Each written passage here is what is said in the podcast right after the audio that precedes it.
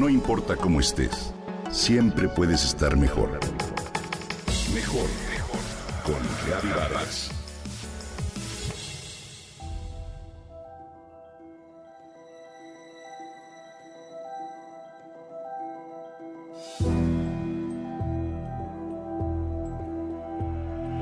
¿Alguna vez te han hablado en un tono que te incomoda y te has quedado callado? ¿Qué tal cuando un compañero, amigo o tu pareja te pide que hagas algo de lo que en realidad no estás convencido, pero de todas maneras lo haces? ¿Cómo te sientes después? Cada vez que nos quedamos callados, que dejamos pasar las cosas, que cedemos sin convencimiento, mostramos el poco valor que nos concedemos ante nosotros y ante los demás. En esencia nos autonegamos como personas. Pero, ¿por qué lo hacemos? Cuando somos niños, una de las primeras palabras que aprendemos a decir es no.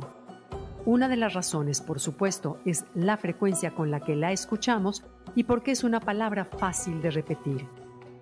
Así que el no se convierte en un monosílabo muy popular en los primeros años de vida.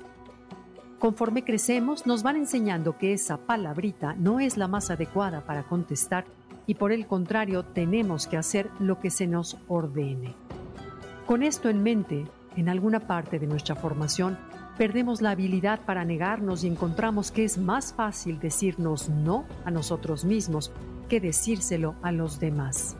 Hacemos esto muchas veces para llevar la fiesta en paz, nos decimos, para no ofender por costumbre porque es lo que nos enseñaron para pertenecer o para sentirnos aceptados por los otros. El hecho es que con esta forma de reaccionar corremos un gran riesgo y con el tiempo pagamos el precio. Sin ser conscientes nuestra autoestima se deteriora poco a poco.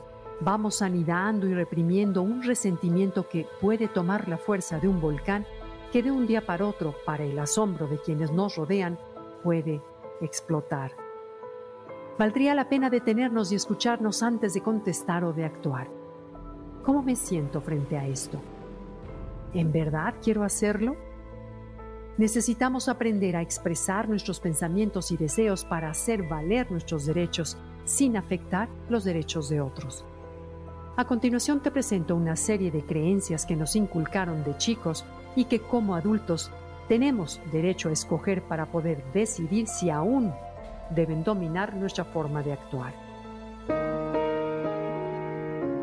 Es egoísta anteponer nuestras necesidades a las de otros.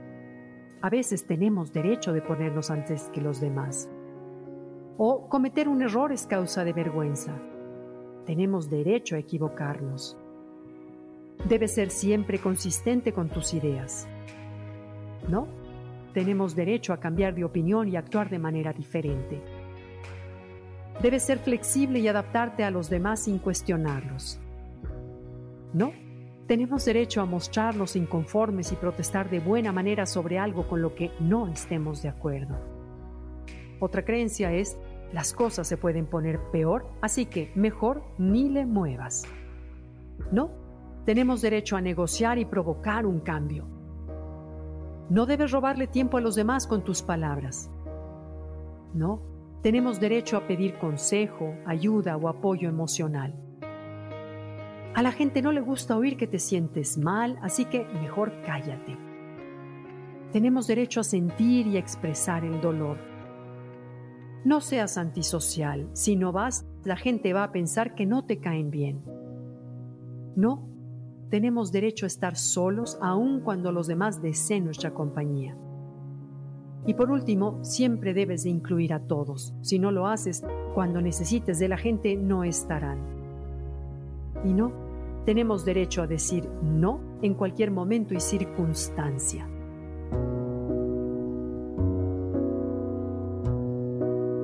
Como puedes ver, al decir no a las cosas que no queremos, en realidad nos estamos diciendo sí.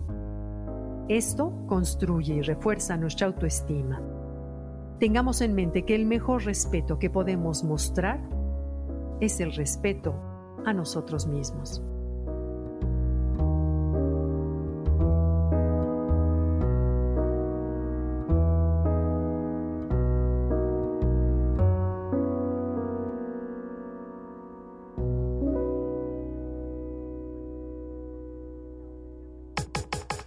Comenta y comparte a través de Twitter. Gaby-Vargas. No importa cómo estés, siempre puedes estar mejor. Mejor, mejor. Con Gaby Vargas.